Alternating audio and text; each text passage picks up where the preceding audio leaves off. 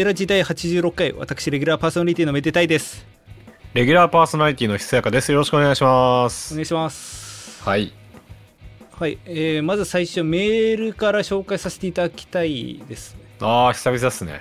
そうですね、まあ、2通来てて、1通目が、はいあのーちょっと前、前回の収録前後で来たやつで、ちょうどなんかタイミングで読めなかったやつなんです。けど、えーラジオネーム、えー、創刊の立場なたかしさん。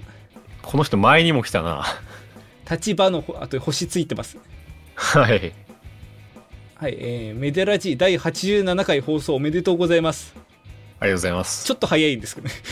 今回86回なんで、じゃあ、全然早いじゃ早いもんで87回をお迎えになると私私もびっくりです。ん。まだですよね。本当に。100回放送は公開録音とファン感謝祭として 握手会と視聴者プレゼント楽しみにしています。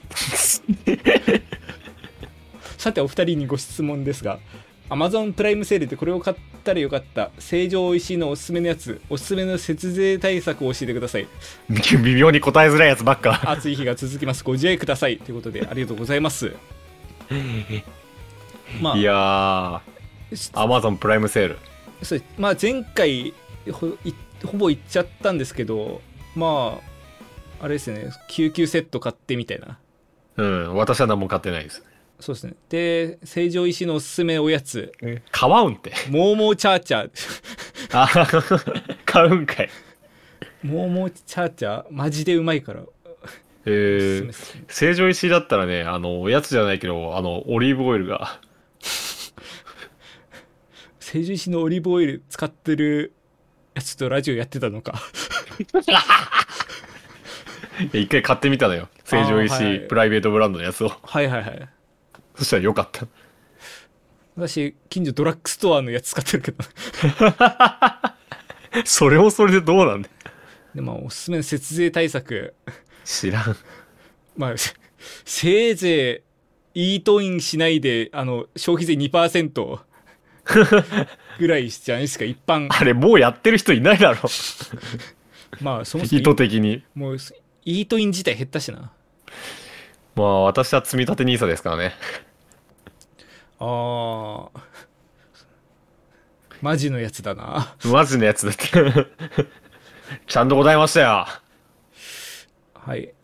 はい。じゃ。あまあこの方も、まあ、暑い日が続きますというところでぜひまあ夏バテとか気をつけていただいてね。では次のはい、お便り、お便りありがとうございました。えーこちら特にこうラジオネームと書いてないんですけど、はい。さ。っきの方と同じメールアドレスです。この人からしかメール来てません。このラジオ。怖っ。はい。では読ませていただきます、えーはいこんばんは。ついにメデゾー君が権限されましたね。おめでとうございます。時を同じくして大阪万博の例題脈々も権限したので地脈の大きな乱れを感じる今日この頃です。いや、大げさだろ。さてゆるキャラと称しておおよそデザイナーが3割ぐらいのやる気で作ったであろうキャラたちが調理を白個していますが。そんなことねえよ。ぜひともメデゾー君にはその神性を生かして神神のね、そう性質ね。生かして社会の活性化に挑んでほしいですまずはじめに何かしらの機関の PR を自発的に行いその権威をもらうというのはいかがでしょうか？言い方悪いな。私が好きなのは公安調査庁か在日米軍金融庁です何言ってんだよ、マジで。ぜひ一度突撃してみてくださいするか。寒い日が続きますのでお体にご自愛ください北半球から送ってきた。いやということでねありがたいですめちゃくちゃじゃねえかよ。いやねえそういえば出てましたねあの大阪万博大阪万博の脈い々や違う、そっちじゃないのよ。そこじゃないのよ。あの、脈々くんの話は今どうでもいいのよ。え脈々蔵君の話いいんすか？違う違う違う違う違う違う違う。そっちの話ではなく、あそうっすかもっと話すべきテーマあるでしょ。なんだろうやっぱ金融庁よりも個人的にはね経あの総務省とかいいかなと違う違う。違う。どこに突撃すべきかの話じゃないんですよ。今回。はいでもどこなんメデゾーくんですよ、メデゾーくん。ははあはあじゃねえよ。なんでわかんなくなっちゃうんだよ。いやーあのはいまじ真面目な話するとあの、まあ、前回なんか重大発表あるみたいな感じでこう収録終わってまあその23日後ですかねに、はい。あの動画を上げましてまあその動画というのがまあこうなんだかんだって最終的にこうメズ族の実態が現れるという。な、なんだそのあらすじ。いやまあ本当にちょ感動のショートドラマなんですけど。そしてあのまあ実際これ作ってまあこのメールに限らず、まあ、ツイッターだとかその実際におお会いした人からとも、まあ、そこそこの反響をいただきまして ああ、そうなんだ。会った人の感想ちょっと僕は聞いてないけど。そうですねそのまあいわいいわゆるメデファミという人たち まあ私のこの取り巻き取り巻きって言ったらあれか、まあ、まあ昔からの友人ですね。はいはい。に会った。時にまああれはどこで撮ったんだ？なんか何のために作ったんだと、まあ、根掘り葉掘り聞かれた いや、それはそうだよね。はい。まあそしてその話もまあお用意していきたいなと思いますけども、まあ、今回ゲストの方にお越しいただいておりまして、まあ、その方と一緒に、まあ、この、ね、動画の話とかもできたらいいなと思いますはいはい。あのーですね、あの動画はですね、ちょっとあのー選手一人で作ったわけじゃなくて、まあちょっと協力者をお願いさせていただきまして、えーちょっと撮影をしました。えーその撮影スタッフに協力してくれた人を、えー今回お呼びしております。えーそれではご紹介いたします。本日のゲストこの方です。はい。カメラマン、ラジオパーソナリティ、テーマパークオタクの坂東達樹でございます。よろしくお願いします。よろしくお願いします。お願いしますよろしくお願いいたします。い、やー、みゃくみゃくくんね。違う違う違うユニバーサルスタジオジャパンで初めて姿を。違う、違うんですよ。違うんですよ。初めてじゃないし、脈々くんに関しては。前々から命の輝きがなんだか言ってた。違うんですよ。でも僕実は、マジな話、仕事でみゃくみゃくくんのうん。全本邦初公開を撮ってたんですよ。え、そうなの？これマジな話なんですけど。確かにあの、そう。あ記者会見に本物初めて出てきて、そうそうそうなんですよ。あのれ現場いたんだ東京会場が結構、そう、あの盛り上がってたと思うんですけど、僕、大阪会場にいまして、あの日。ええはいそう、あの。ー大阪観光を盛り上げる、大阪規定なキャンペーンを告知するっていうイベントだったんですけど、いはいいざ現地に行ったら、ミャクミャクが初登場しますって書いてあって、ええっていうかさっき、メデゾー君も初登場したな。違う違う違う。そこを並べられるとちょっと弱いんですけど。いやいや、そんなことないですよ。インパクトどっちも強かったっすよ。えまあ、っていう感じなんですけど、えはい、今日はよろしくお願いします。よろしくお願いします。ます。えー、バンド助けくん、私の知人のカメラマンではあるんですけども、まあ、まあ、もともと音楽で繋がってて、彼はドラマーで。で、それプラス仕事でカメラマンやってるほか、あの、地方局でラジオパーソナリティやってます。はい。どうぞよろしくお願いいたします。よろしくお願いいたします。なんだよ、その肩書き。すげえな。なんかね、今自分で言ってすげえなんかあの、見栄えする肩書きだなって思いました。いや、そうだよいやね。いやいやいや。まそう我こ々が素人ラジオに出ていただいて。ネットのいや、とんでもございません、とんでもございません。まあ、というわけでね、あの、メデゾー君の伝説とは何だったのかっていう 話から、話を。から？まあそうですね。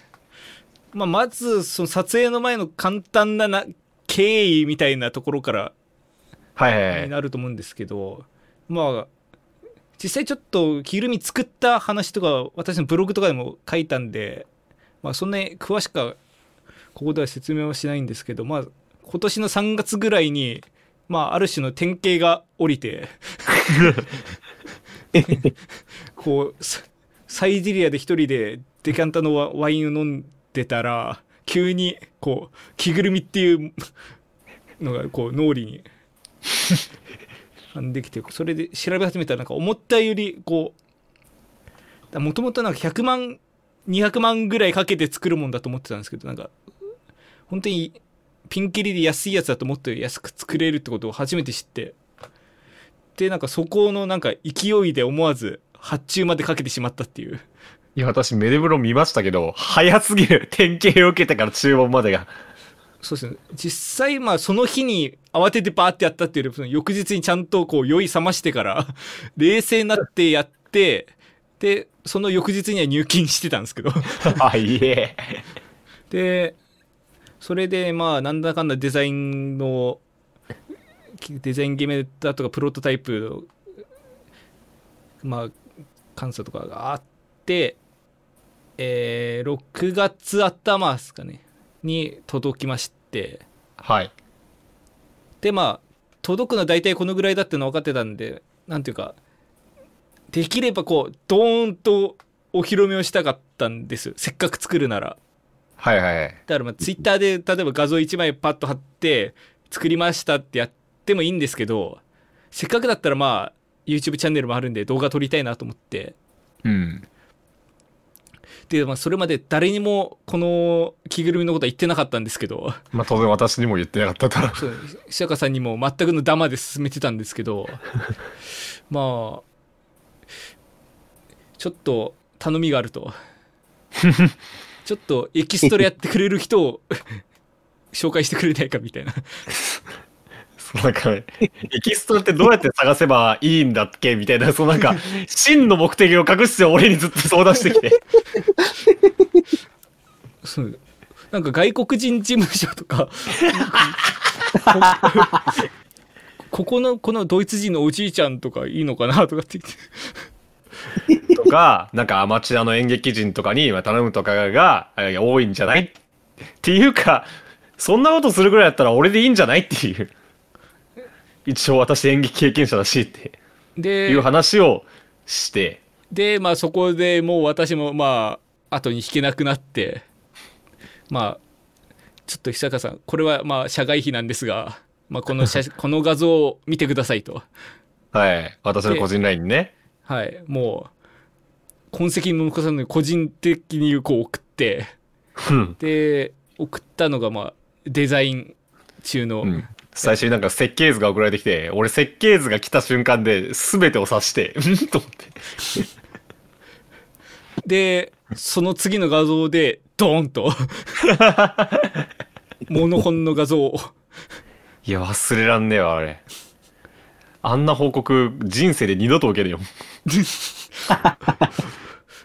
その友達が着ぐるみ作ってその写真送ってくるっていう経験あと1回ぐらいあるんじゃないですかねえよ。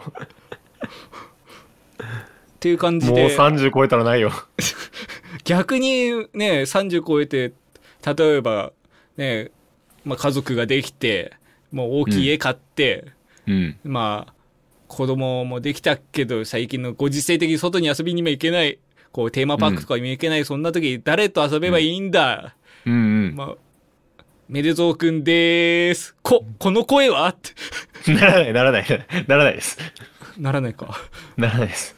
はいっていう感じで 着ぐるみはおうち時間ソリューションではありません。思いっきり、思いっきり外界と繋がるためのツールだもんね。そうです。そうです、そうです。あ れあのおうち時間にギター始めるとか違うわ。なんか、ね、資格の勉強するとかそういう感じでまあ家に着ぐるみねあマジであってもいいんじゃないかなと思うんですけどびっくりしたよ。うんで、まだ来てないってその時聞いて、届いてないって。あそうねその写真とかも全部その工場での写真だったからでまあこれで一本動画を撮りたいって話をそこで初めてしてはい。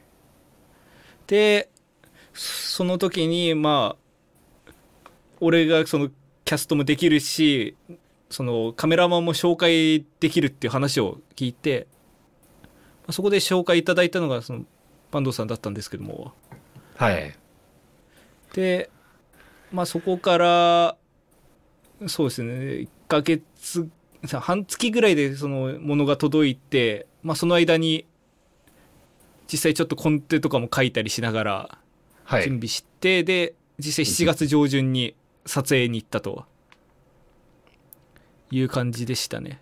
あの場所は結局どこなんでしたっけ？撮影は。はまあ東京某所の丸貸しスタジオだったんですけどまあその、まあ、別にぼかす必要もないんですけどあのマンションの地下みたいなところでうん。本当に上普通のマンションなんですけどなんか横のなんかゴミ捨て場みたいな感じで置いてあるドア開いたらもうなんか一気に廃墟みたいな感じになってて あれ謎のスペースだったね。うん。っていうところで、そうですね、基本的にとか、全部あそこで撮影して、まあ、1日借りて、地下室でね。うん、やったんですけど、いや、まあ、着ぐるみの撮影っていうのはもちろん初めてだったんですけど、そそもそもその私、今動画は作ってたんですけど、まあ、一部撮ったところ除いて全部その、全部編集で作ってたんで、その、うん、言い方難しいですけども、メデゾー君っていう魔界の住人がいて、まあ、その仮想体のモデルを動かして、はい。まあ、私の、まあ、私は思念を共有してるんで、そのモーショントラッキングとかもできるんですけど、その、そのモーショントラッキングだったりとか、あとは、その、んまあ、仮想体なんで、まあもちろん、モデリングソフトにもぶち込めるんですけど、まあ、まあそこで、まあ、アニメーション設定してやったりとかで、まあ動画作ってたんで、実際のこう、まあ撮影自体のノウハウっていうのも、まあ、ほぼ持ってないっていう状態で、なんでもう本当に撮影としてはかん、さ手法としては完全に丸投げしてしまったって感じで、だったんですけども、そうですね。まあ実際、なんか、すごい雑な質問になっちゃうんですけど、なんか撮ってみてどうでした？というか、最初この話聞いてどうでした？いや、えっと、まあ、そもそも、もともとその、ひそやかさんからね、はい。僕に話が来た段階では、はいそ。の、まあ、ちょっと撮影の手伝いをしてほしいとそういうところだけだったじゃないですか。最初はね。うんうん。そう、本当の最初の段階でした。で、まあス、ケジュールを抑える段階では今までにもいろいろねねそう詳細を言えなかっそうそうそうそう。今までもいろいろまあ一緒にやらせてもらってたから、なんだろうなと。また。ず。うんで、まあでもちょっと、こんな夏忙しいしな、ちょっと、スケジュール取れるかな、みたいに思ったところで、うん。まあでも、せっかくなんでっていうので、まあ頑張って確保して、で、OK をすると、うん。見えてきた概要が、これ？これは、あなた世界で一番適した人に頼んだんじゃないか？今の。もうそこですよ。もう私生まれてこの方、このカメラのファインダーで最も見てきたものって、キャラクターだったんですよね。なるほど。もう、そうなんですよ。で、ちょっとそれ忘れてましたよね、ひとやかさんがね。完全に忘れてた。そう。そうなんですよ。僕が何を撮ってたかってことを完全にお忘れになってたので、もうこれは私やるしかないとはい。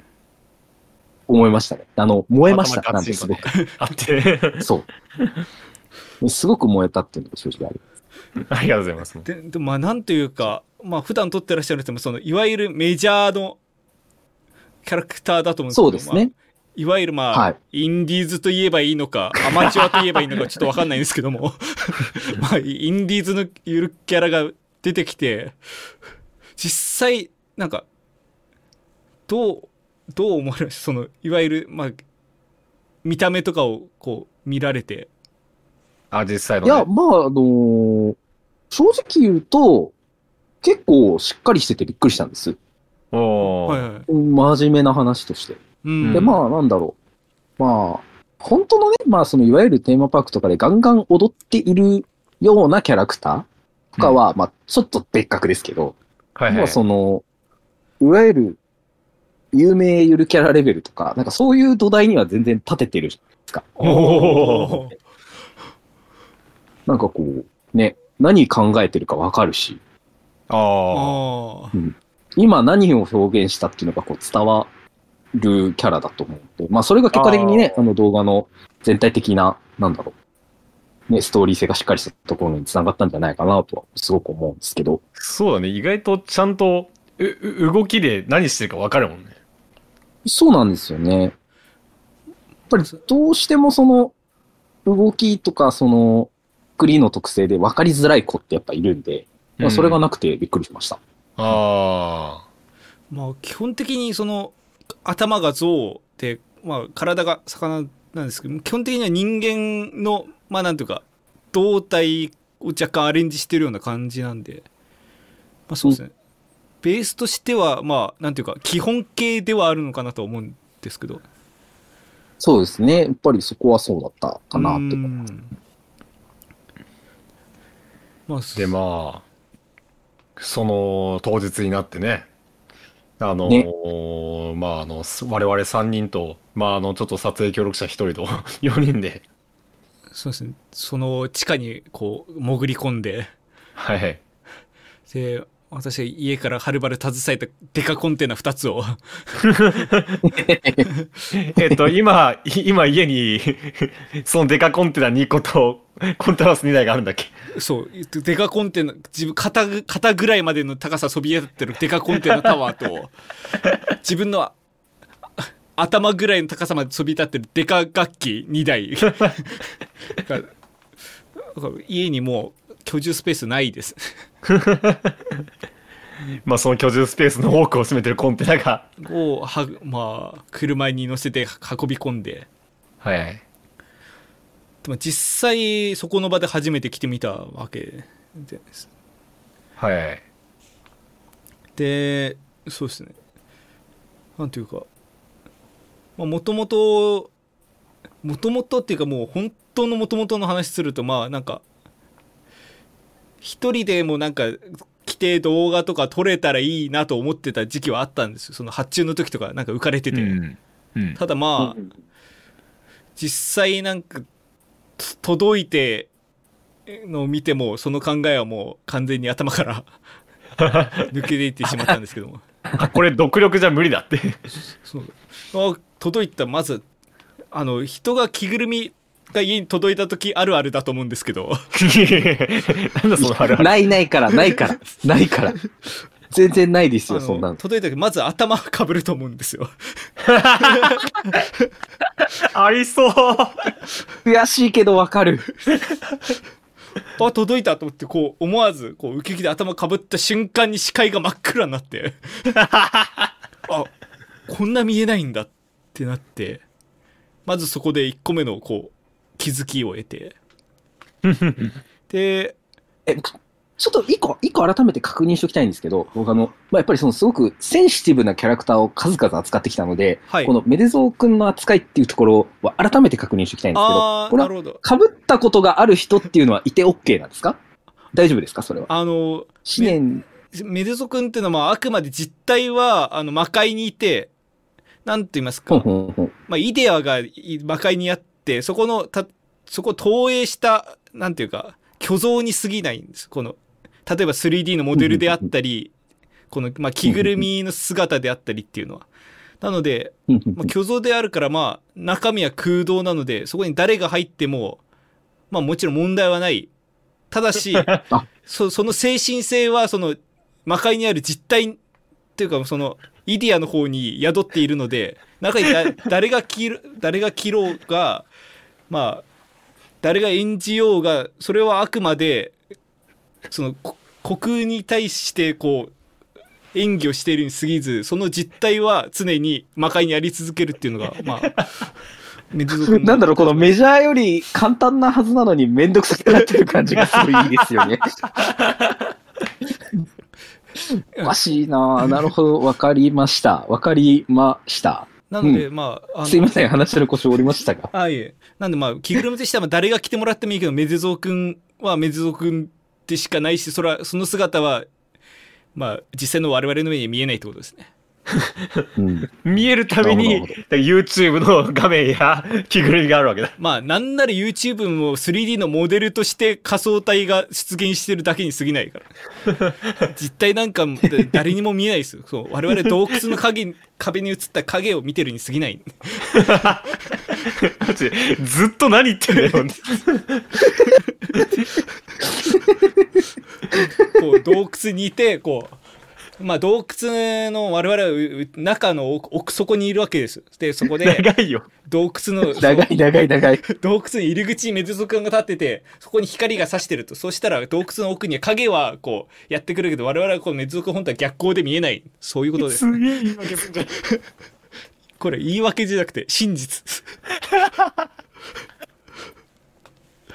まあまあまあまあそういうすまあ、メゾ君の着ぐるみはあっていいし、誰が来てもいいってことね。まあそうですねそういうことなんですね。うんそうですねなのでまあ届いてもよくてでまあ まあ、まあ、と届いて、まあ、やることやることあるある第一はそのかぶってだと思うんですけどまあやる、うんうん届いてやることあるある第2位はまあもちろんちょっと腹の部分叩いてみるだと思うもちろんじゃねえよ。であなんか思ったより弾力あるなと思って。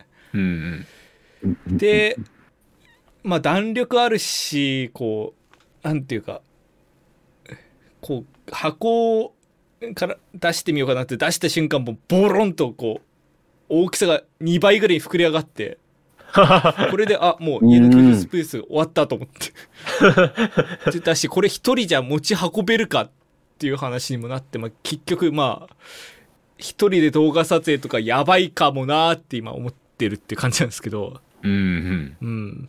うんそんな感じだから実際そこの場で、まあ、複数人で集まって初めて、まあ、他の人も協力もありながら、まあ、着用してみて。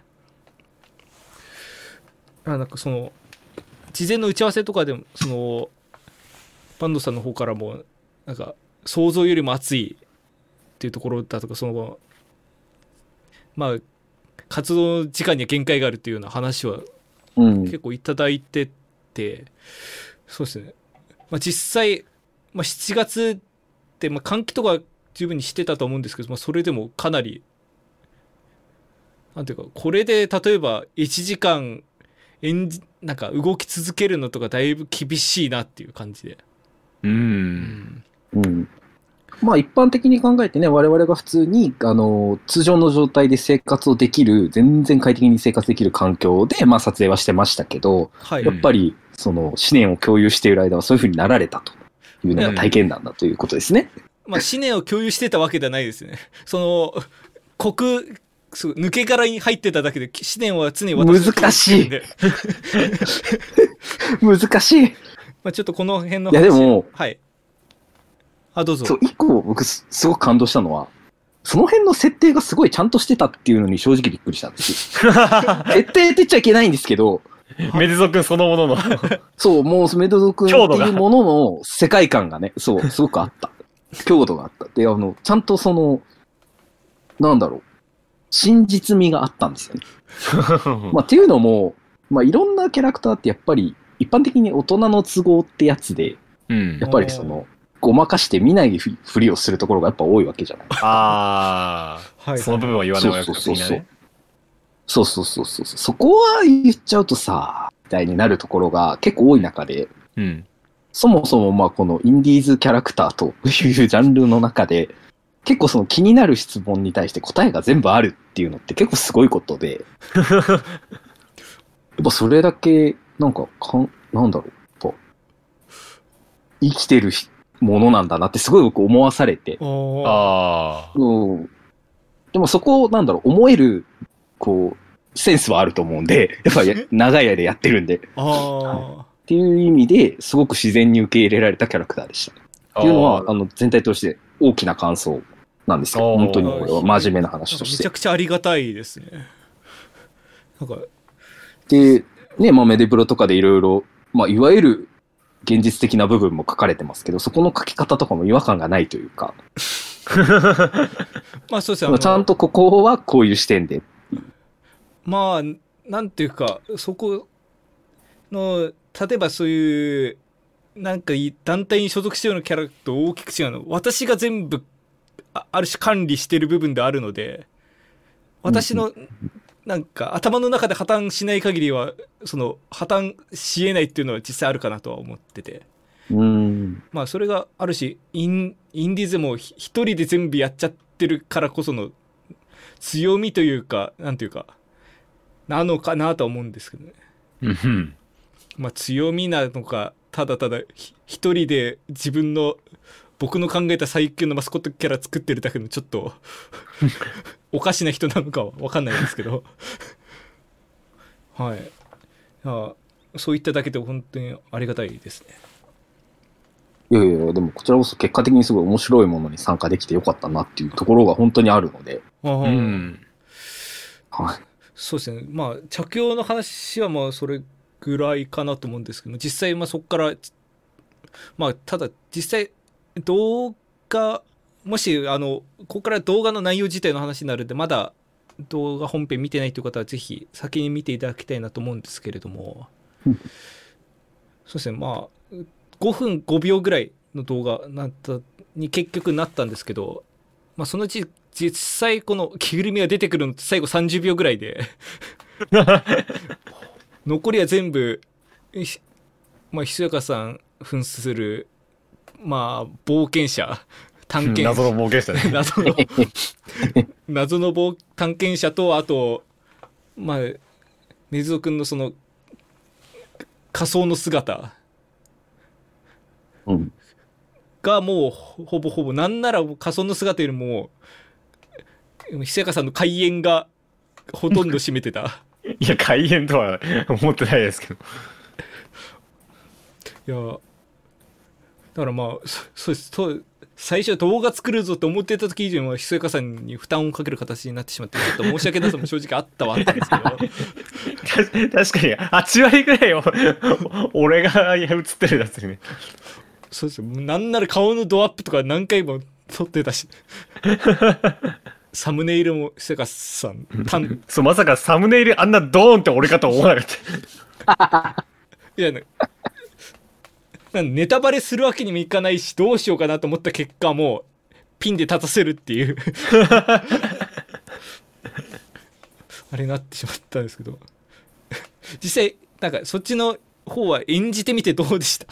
演じてみてどうでした？かいや、でも、あれは、あれに至るまで結構いろいろ話し合いがあって、はいはいはい。最初こういう風にやりたいって言きた台本が、あの、何とは言わないけど、あの、あるゲームの流れをほぼ沿ってる 内容で。まあ、まあ何とは言わない まああれも沿ってるけどね はいまあそまあそ内容が沿ってるだけにとどまらずふ風貌まで沿ってたっていうのが最初ですねそう。最初そのなんかもう緑色の、そのなんかその、んなんて言うんですかね。まあ妖精の服妖精の服みたいな服着せられる予定だったんです、最初。なんか、あの、あの、剣持って回転しそうな。そうだから最初アマゾンとか楽天とかでコスプレ衣装探してたんですよ いや、それダサくねってなって。まあダサくないですけどなんかブレるみたいな話になってそうそうそで、まあ、その後う。なんまあかギリ現代でも通用する話、やつねえかなっていう。まあでその後まあまあ何とは言いませんけどまあ某 D 社の映画の何と言いますかまあ、まあ、さっき考古学者みたいな。まあさっきインディーズって話してましたがずっとかすってんだよな。なんかインディーズ・ジョーンズみたいなそれはもう言ってる。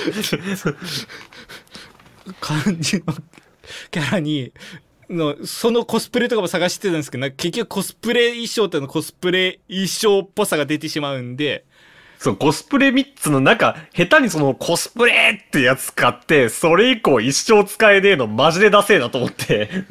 でまあ結局ああいう形でまあそれぞれ別になんか揃えて合わせるっていう形でもう結果そう、あのーそう、わざわざ上野行って革ジャン買って、えー革ジャンと帽子買ってはい。その後武器探しに行って まあ武器は 武器はいらないかなって話になって 多分実際なんかちゃんとまとまってましたよねまとまってたの？なんかあと、いい匂いがした。あ、そうなんだ。ああそう、すごいいい匂いがした。やっぱおろしたての新品のね革ジャンだった革からねうん。そうそうそう。いやーで、まあ、風貌あれで、で、某ゲームのパロディがいっぱい入ってるっていう。そうですね。まあ正直メデゾ君出てきてからはもう完全にトレース。いやトレースとか言っちゃよくないですね。あのオマージュですね。あのリスペクト。リスペクトね。リスペクトで、オマージュね。うん。いや、まあ、あれは、まあ、正直これやっててこれ正解なのかって思いながらずっと言ってたけど、一応あのこれ 今回からです。今まで動画全部作ってるけどそうなんですけどなんか最初頭で頭だったりその根底時点でもなんかこれめっちゃおもろいぞと思いながら考えてただこうそれぞれのパーツ作って組み合わせとかやってる時これ本当におもろいんかと思いながら こうなんかこうせ撮影したの編集しながら。で明らかなパロとか入れこれ滑ってないかとかってずっとだから毎回なんかそこの時間一番苦しいですけどなんか。いやまあ、結果面白かったんで、ちょっとよかよかったなと。いや。思いますけど。いや、まあ、まだまだその最初のこのなんか思いつきがなまってなくてよかったなって感じなんですけど。でそそうですね。で撮ってもらってで、まあ、順番的には一番最初にその着ぐるみ登場シーンを撮ったんですよね確か。はいはい。そうですね。その、まあ、着用とかの関係で一番最初撮ったんで、まあそれ、実際にはね。うん。まあそうなんですね。で、まあ、実際まあ私がメズ族のこの抜け、抜け殻というか、か 仮の姿をこう身にまとって、まあ、形式上はこれで、なんていうか、し思念と肉体を共有したことになるのかなと思うんですけど、形式的にはね、あくまで。はいはい。はい。あの、で、動いてみて分かったんですけど、うん。あの、めちゃくちゃ動きづらいんですよね。その、ささっきのその、まあ割と動きやすく作られてるデザインでみたいな話は言っていただいたんですけど、まあそれでも、その足が思ったより上がらないだとか、こう、ちょっと、あの、途中にね、上り下りの階段があったんですよね。あの、スタジああ、オに。そうですね。そう。そこで、まず、これダメじゃね？って一回なりましたよね。足上がらないっていうね。そう。そうですね最初その、まあ、2部屋構成でその間をなんか段差っていうかこう階段がつながってるって感じだったんですけどそのある部屋から別の部屋までこう来たまま移動しようとしたらもう完全にこれ階段降りれへんって話になってうん。あと、その、意外と、尾びれが出っ張ってて、あそうなんですよそうなんですよね。ちょっと後ろが特にそのしまあもともと視界的にも狭いっていうのもあるしその人が生きてて後ろ側の長さ気にすることってないんで なんかこう普通に足とかだけ前だけ気にして降りようとしたらもう完全にこう尾びれが使えちゃってるみたいなところもあったりでだからこれは本当に慣れですかねそのだんだんこう体になじませていくいってこうだんだん距離感掴んでいくとかしかないんですかねうん。そうなんだろうね。あやっぱりそうなんじゃないですかね。うーんやっぱりちょっとまだそのまあ仮の姿だからっていうところもあるかもしれないですまだこの思念だけで体には馴染んでないかなって感じするんでちょっとまあこれはおいおい、まあ、今後だんだん慣れていけたらなと思うんですけどうん。まあそそういう感じでまああとまあ実際にこう動きの撮影とかもやってる時になんかこう視界が見えないのもあってなんか思ったよりもなんか動きすぎちゃうというかなんかその立ち止まってバタバタしてるつもりがいつの間にかなんか前の方に少しずれちゃってたみたいなところもあったりめでぞうくんでーすの動きやった時ね。そうですね。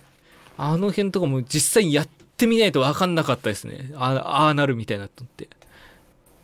うんうんう。うんんだから、そういった意味でも、かなり、その、着用時間は、っていうか、あと、まあ、実際撮影してできた作品の時間としてはかなり短くはあるんです。かなりいろんなことに気づかされたう感じんでしたね。これ、外ロケとかきついだろうね。実際外とかどうしてるんですかね？その他の着ぐるみって。そだってのまず、厚さがまずやばいし、うん。そん、そん、多分引っ込めない、引っ込めるまではずっと稼働してるわけだから、あれは大変だなと思った。まあえだってひ人の目例えばちびっこの前に出てく時なんかもうちびっこの前でまあまあただ棒立ちとかの姿を見せられないわけじゃないですかまあキャ キャラにもよると思うんですけどまあそんな中でもうずっと動き続けてしかも視界が見えない中でその子供にぶつかったりとかもしないようにしなきゃいけないしうん。でかつなんていうかそういうなんか事前事後の所作振る舞いとかね。うん、こう出て行って人の目にさらされる瞬間からもうそのキャラなわけですからねうん。言っちゃえばそうですね。まあその前がキャラじゃないとは言わないですけどそのまあ人の目にさらね見えてる間こそがまあその実態だとするともうそ出てきてから吐けるまでもうそまあメドゥゾ君だったらメドゥゾ君であり続けるわけですからなかなかうん。そこのなんか一瞬気を抜いてみたいなのやってあいつ何してんだみたいななったりしないかなとか考えつつ熱も考えつつ周りにも気を配りつつあとキャラクターそのものとしてなんていうか立ち振る舞いみたいなのも考えながらっていうなんか考えることも多いしききなんかこう体力も使うしで。いや本当にプロフェッショナルだなってプロフェッショナルだなと改めて思いましたねその世間の、うん。特にメジャーな皆様メジャーキャラクターの皆様はうん。うんまあ、めでぞうくんもこの後ね、子供たちの前に出てくる機会もね、あるかもしれないしね。あるか お前があるかおかしいだろ。すごい乗り気だったじゃないですか。どうどうどうやって活用していこうって。いやーあれあれおかしいおかしいや実際ビジョンは思いつかないんですよねその 実際、まあ、作った作ったからにはこう人前に出たりね、まあ、動画撮ったりもそうですけどそういういろん、まあ、イベントとかも参加してみたいなと思いつつうん全くその、ただメデゾくんがこう地域の町おこしイベントとかに呼ばれてこう子供たちがわーっている中に ほっぽり出される姿は主観的にも客観的にも想像つかない両視点で。両視点で。やっぱりでもこうあの、いわゆるこう、メジャーキャラクター用語でいうグリーティングよりも、まずステージからじゃないですか、やっぱり。ああ、そっあかー。グリーティングって完全なフリーで周り囲まれてじゃなくて。そうそうそうそうそうそう、じゃなくて、やっぱあれって相手のリアクションもあるし、はい。うん。で、まあその場所自体の不確定さもあるし、結構いろいろ難しいと思うんですけど、うん。やっぱあの、ね、ステージを作って先に、こういう子ですっていう自己紹介のステージを一本作るっていうのは、そのね、そのまあ思念をより深めるみたいな意味でもいいんじゃないですか。ああ、ね、記者会見みたいな、なんでこう、まあ、とか、ショーとか。そうそう、とか、あとは、あと安直ですけど、やっぱその曲が一曲あって、メネゾー君ダンスがその上にある。ああ、はいはいはいはい。お山が3つありました。あれ、絵描き歌だから。なんで絵描き歌で完成品が踊ってるんだよ。メドゥゾ君ダンスも作るか？うん、やっぱそこからじゃないですかね。ああ、うん。確かにき着ぐるみでまあどのキャラクターもとは言わないですけどなんかダンスしてるイメージはありますよねなんか音楽流れて見せ場みたいなところあるよね。ただもまあオリソンじゃなくとも音楽に合わせてこう、なんかノリノリでみたいなうん。まあね、少なくともなんかこう、うん、やっぱ見せるものとして音と動きがあれば成立しますから。うん。確かにそれで例えばまあまだ高望みかもしれない特技の一つでもあればその例えば20分ステージもらったとして いや、話が早いな。メレゾークってあたり20分はやばくない？今人前に出れるかの心配してたのに、今20分枠をどう埋めるかの心配に変わってますよ。最初ちょっとあの楽しくなっちゃって あまあ確かにまずはまあ、まあ、いっぱいいるうちの、ね、1キャラクターぐらいのところから始めてそこからだんだんこうステップアップしてですねうん。そうですね。あとはまあそれかあの、冒険者のお兄さんが、こんにちはーって出てきて、こう見つけて出会うまでの話を演じるかどっちかじゃないですか。まあ変態者のやつの手法ね。手法ですよね。やっぱり。おお兄さんがゾウのキャラクターゾウの化け物に襲われてるみんなお兄さん応援しようって言って応援させるけど最終的にお兄さんがボロ負けして倒れてる横で「メズオくんでーす」って助けに来いよ。まあ、どっちかですよね、やっぱ。うんパッと思いつくのは。そうね、なんか決め事をね、作ったね、ステージ上で。まず人前に出すっていうのはありかもね。確かにうん。実際なんかまだその辺全然調べられてないんですけどそういうのって例えば公募で出れるようなところとかってあるんですか、ね、なんかというのもどうだろなんか一般的なキャラクターって、まあ何かしらに属してはいると思うので、まあ、確かに。まあそれこそあの、西、西船橋だかのあの、あのキャラクターとか、ああいう、なんかう。、うんうんうん。そういう非公式キャラクターとかもいると思うんですけど、ただほとんどは、例えば、自治体だったりだとか、そういうなんか企業だったりとかで、そういう自分の箱を持ってるキャラクターで、まあ、その、イベントとかもそのキャラありきで、例えばそのキャラの、それこそステージだったりとかが、最初から組まれてると思うんですけど、そうじゃなくて、インディーズが出れるライブ。あなたは、あの、吉本松竹じゃなくて個人事務所だもんね。そう。確かにね。だから他のインディーズ着ぐるみと対バン組めばいいのか。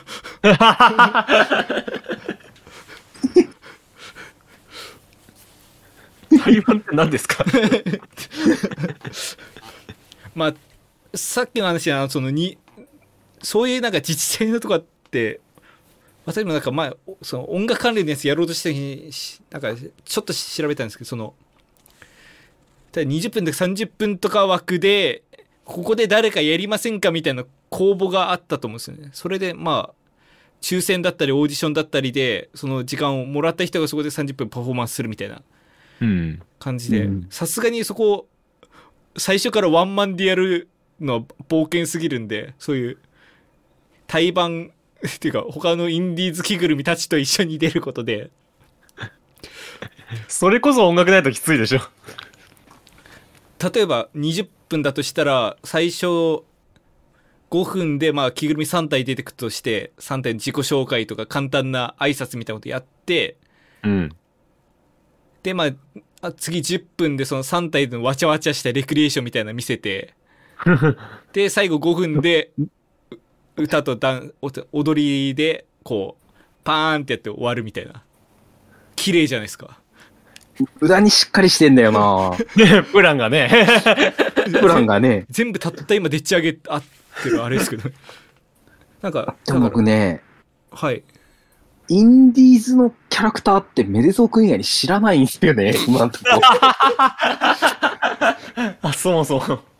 あじゃあこのまま全部ダメだメ、メジャーレーベルすぎる バンドの主戦場が。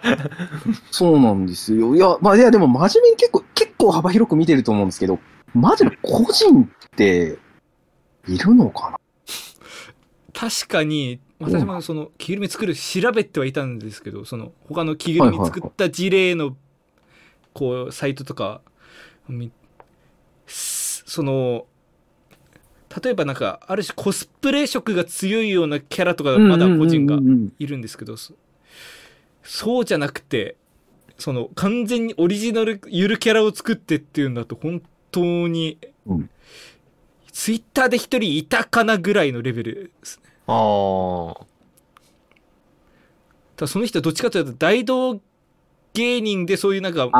そうなんかマスコットキャラクター持ってるみたいな感じだったんではいはいはい。そのだからある種着ぐるみ着ながらこう大道芸をやるパフォーマンスみたいな形だったらまたちょっと違うんで本当にあのーマスコットになりにマスコットがあるんじゃなくて、他と差別化するためにマスコットを着ているって多分そっちがメインなんですよね。うん。ああ確かにそうですね、なるほど。うん。僕、僕、メゾ族の場合、マスコットが目的だもんな。マスコットありきでそその他全部をついていかせてるんで。なんかそういうのがなんかいないんですよね。まあそうですね。もしこのラジオ聞いてるこうインディーズマスコットのキャラがいればぜひまあ、こじまあ DM でも何でもいいんで連絡いただきたいと思うんですけど。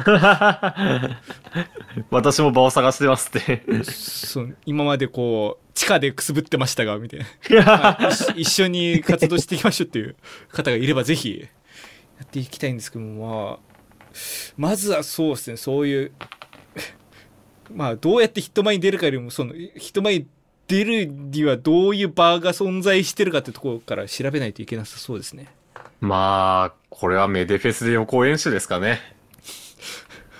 私もメデフェスってたなんか最初なんかそういう場だったっすもんね。なんか自分たちのイベント作ることまあ何やっても許される環境でみたいな。それから、実験場みたいにして、俺は TYC を試して、確かにそれでもいい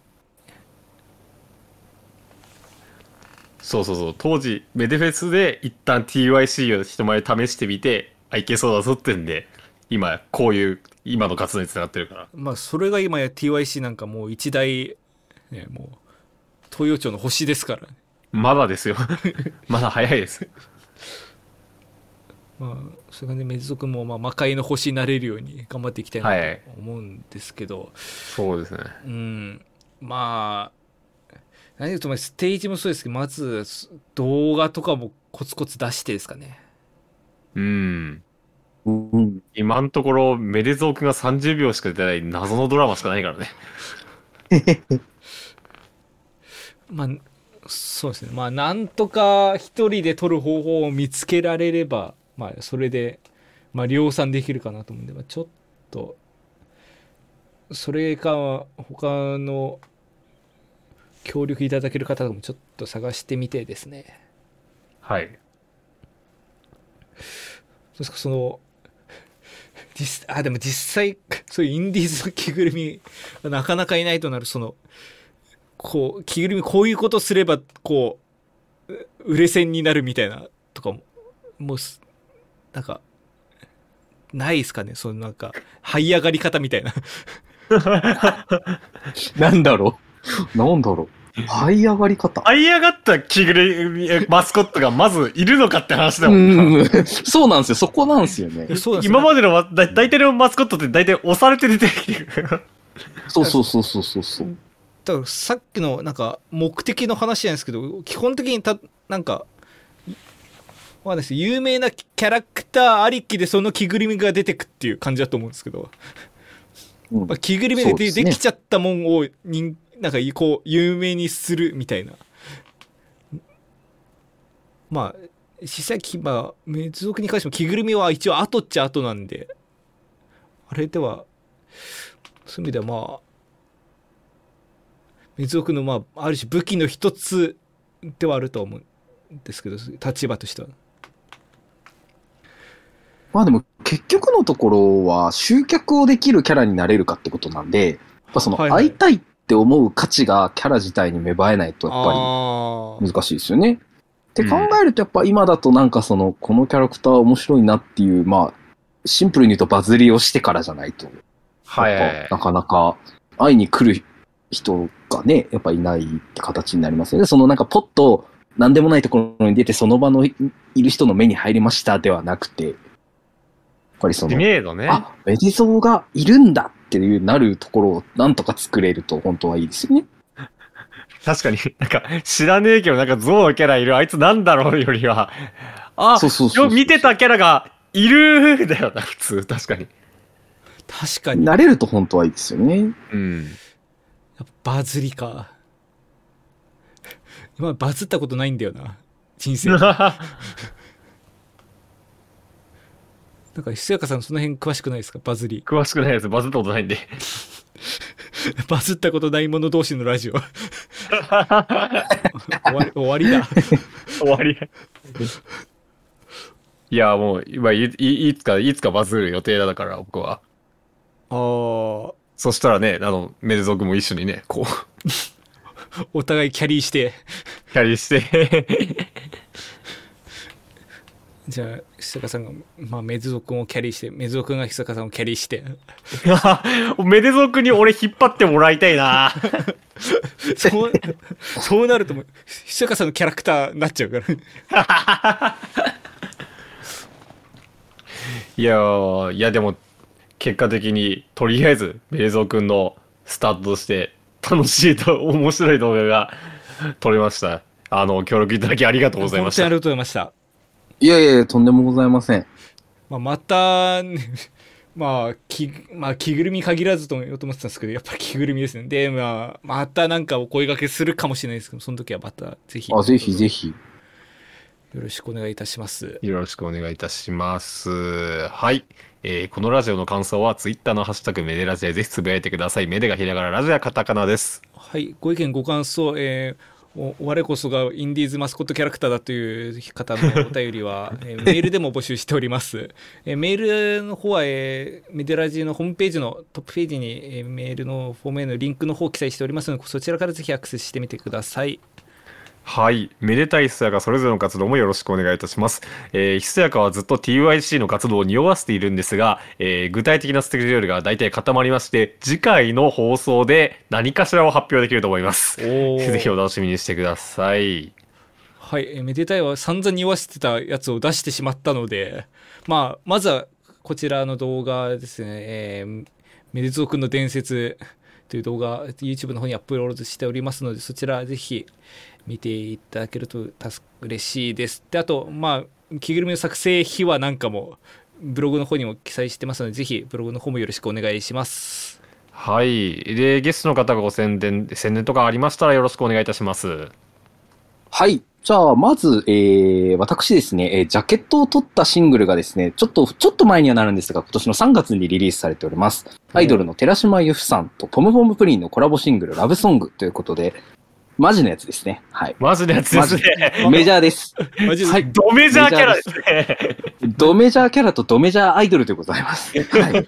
ドメジャーキャラとドまあ、ごメジャーキャラです自身がね、そう、ご自身がポムバサダーということで、ポムポムプリンのこう宣伝大使をやってらっしゃる、まあ、ユフィさんが最も愛するキャラクターとのコラボ作品ということで、これあの、PV とかは、振り付けピューロランドのダンサーさんがやってたりするとかいう、わおもう、もう、もう、もう、ただの、究極のファンサーみたいな、夢の企画だったので、あの、すごい可愛いジャケットになっておりますので、えーまた各種配信サービスなんかでもあの僕のジャケットで配信されておりますので、よろしければ見ていただいたり、聞いていただいたり、あるいはお手元に残していただけるとありがたいなと思います。あと、はい。私ですね、えーラジオパーソナリティと申しましたけれども、えー花の妙のコンフェティシャワーという、えー日本唯一のテーマパークと舞台の音楽のみでお届けする1時間の生放送番組を、えー毎月第1金曜日18時から19時、川崎 FM というコミュニティ FM の方でやらせていただいております。はい。こちら、あのー川崎市以外でもですね、リスラジというホームページだったり、アプリを使って聞いていただけますので、まあ、ぜひぜひ、聞いていただけると嬉しいです。すごい、あの、濃い話してます。はい。メジャーキャラについて、テーマという感じですので、そうなんですよ。はいじゃあ、着ぐるみ興味のある方はぜひ、ありがとうございますはい。はい。というわけで、今回の曲なんですが、はい何でしょう、今回は？まあ、今回さすがに今回その動画で使うために作った曲の方から行かせていただきたいと思います。まあ、はい。